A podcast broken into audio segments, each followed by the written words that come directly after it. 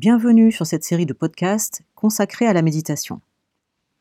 Qu'est-ce que la méditation? Pourquoi méditer? Et surtout, quel intérêt pour un soignant de la pratiquer? Ce sont quelques-unes des questions que je vous propose d'explorer dans ce premier épisode. Quand on pense méditation, on imagine souvent être assis en lotus, les mains dans une certaine position, les paumes tournées vers le ciel et faire le vide.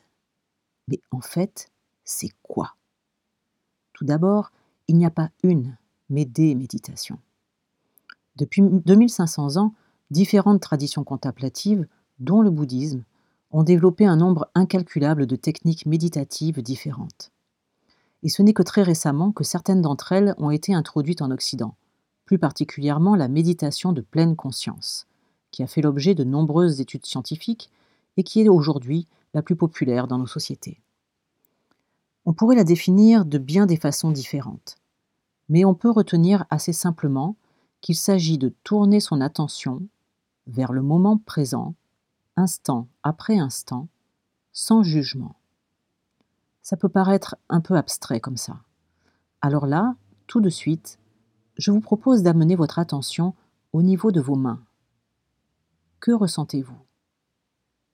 Quelle est leur température Sont-elles plutôt froides ou plutôt chaudes Sèches ou moites? Quelle est la texture de ce sur quoi elles reposent? Ou de ce que vous tenez dans les mains peut-être? Est-ce plutôt souple ou rigide Doux ou rugueux? Et puis, peut-être pouvez-vous percevoir dans vos mains, dans vos doigts, des fourmillements des picotements, une pulsation, une démangeaison ou toute autre chose.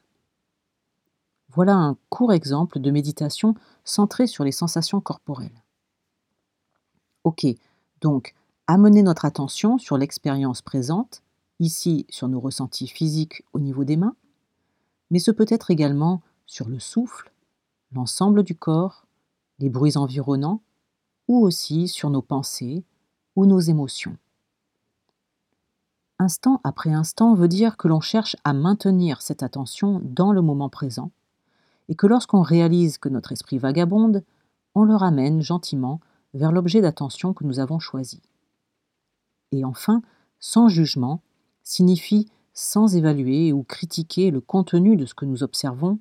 Aïe, je pense à manger du chocolat, c'est mal. Ni le fait que notre attention s'égare régulièrement. Et oui, parce que l'esprit est fait pour produire de la pensée, pour imaginer, planifier, se projeter, se souvenir, émettre des opinions et des idées. C'est ce qui nous permet de fonctionner dans ce monde et d'être créatifs. Donc vous imaginez bien que faire le vide ou ne penser à rien est impossible. Mais on sait aujourd'hui que nous passons en moyenne, pour une personne vivant dans nos sociétés dites modernes, 47% de notre temps d'éveil à penser à autre chose que ce que nous sommes en train de faire. Donc, la moitié de notre temps à ne pas être vraiment présent à notre vie. Et ce que l'on sait également, c'est que lorsque notre esprit vagabonde, la plupart du temps dans le passé, en regrettant ce que nous avons fait ou dit, ou en imaginant ce que nous aurions dû faire ou dire, ou bien dans le futur, bien souvent dans une anticipation ou une projection plutôt anxieuse, notre niveau de bien-être est bien inférieur au moment où nous sommes présents dans l'ici et maintenant. Même si ce que nous vivons à ce moment-là est désagréable, comme un embouteillage ou une queue interminable à la caisse du supermarché. Donc, cultiver nos capacités d'attention par la méditation permettrait d'augmenter notre niveau global de bien-être, ce qui est déjà pas mal en soi. Mais sinon, pourquoi méditer? Et surtout, qu'est-ce que cela apporte à notre pratique de soignant. Ces dernières années ont vu une augmentation exponentielle de publications d'études, d'articles de journaux, de livres et de vidéos vantant les mérites de la pleine conscience. Mais que peut-on vraiment en retenir? Tout d'abord, les neurosciences ont fait une découverte majeure, qui est la plasticité cérébrale. Pour faire simple, la plasticité cérébrale signifie que la répétition modèle le cerveau. Apprendre à jouer du violon développe les régions dédiées à la motricité fine, ou bien devenir chauffeur de taxi à Londres augmente les zones de la mémoire et de l'orientation dans l'espace. Lorsque vous avez appris à conduire, au départ, vous ressentiez du stress, voire une certaine panique, mais c'est devenu aujourd'hui une habitude, un automatisme. Pourquoi?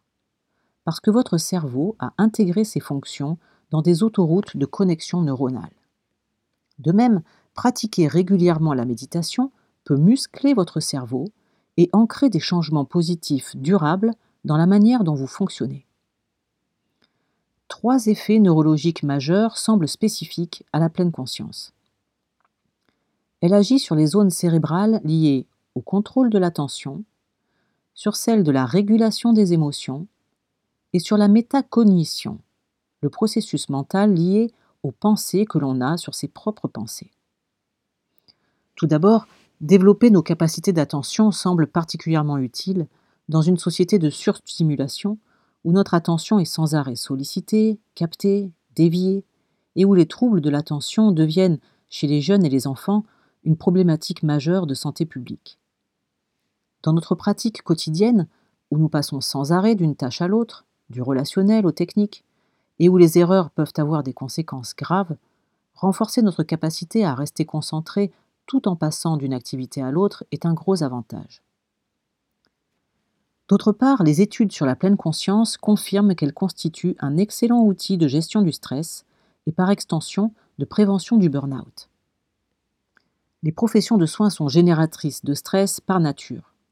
Horaires longs ou coupés, lourdes responsabilités, lourdes charges de travail, urgence, interruption de tâches, proximité avec la douleur, la détresse et la mort, parfois agressivité des patients ou de leur entourage.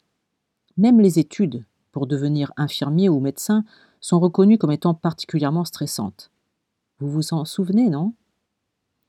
Nous n'avons pas de contrôle sur ces circonstances extérieures, mais nous pouvons changer la manière dont nous les vivons et dont nous y réagissons.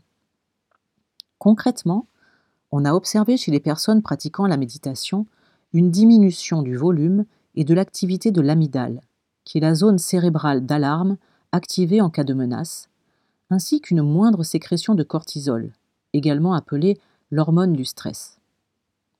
L'intérêt étant de pouvoir faire face aux situations compliquées en étant moins réactif, de prendre du recul et de rester plus calme et centré pour agir de manière adaptée au lieu de réagir impulsivement.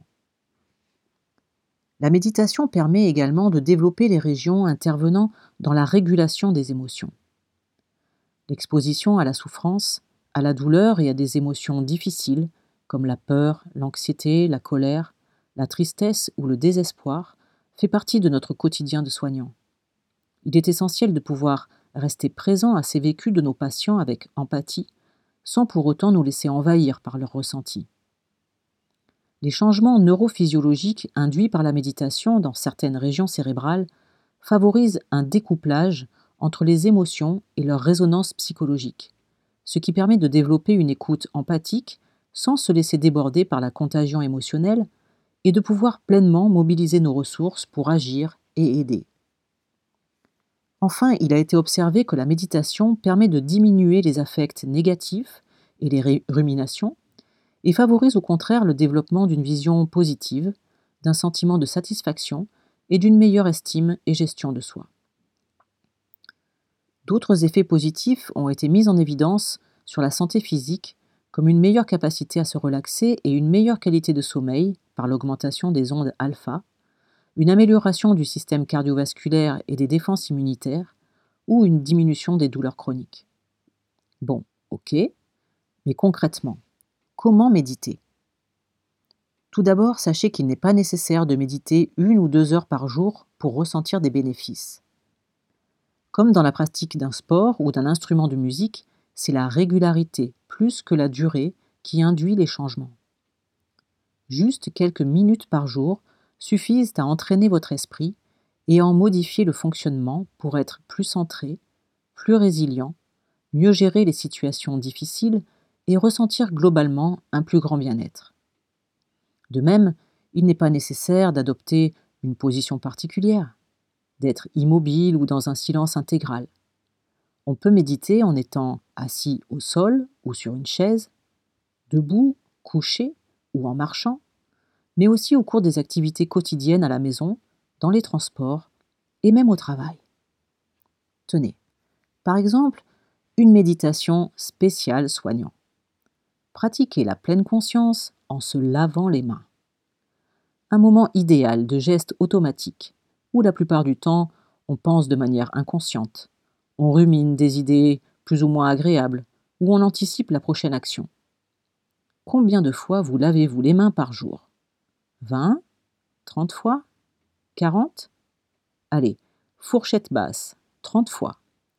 Et même si cela ne dure que 30 secondes à chaque fois, la recommandation étant une minute. Ça fait quand même 15 minutes de lavage des mains par jour. Autant d'occasions de pratiquer la pleine conscience sans avoir besoin de s'isoler ou d'allumer de l'encens. C'est très simple. Il vous suffit d'être totalement attentif à ce que vous faites et à ce que vous percevez.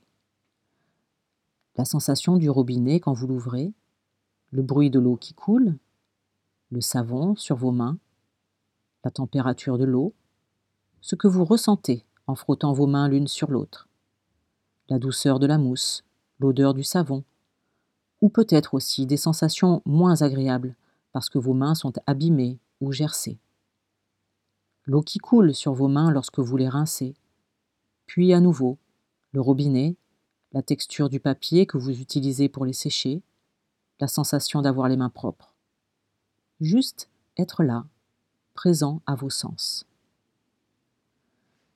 Dans cette série de podcasts, je vais vous proposer des exercices simples, dans des formats variés, que vous pourrez pratiquer assis, allongé ou en activité, de manière à les intégrer progressivement à votre vie quotidienne. Restez curieux, testez et voyez ce qui vous convient le mieux. Méditez plutôt le matin quand vous êtes bien frais ou plutôt le soir en rentrant après votre journée pour faire le break.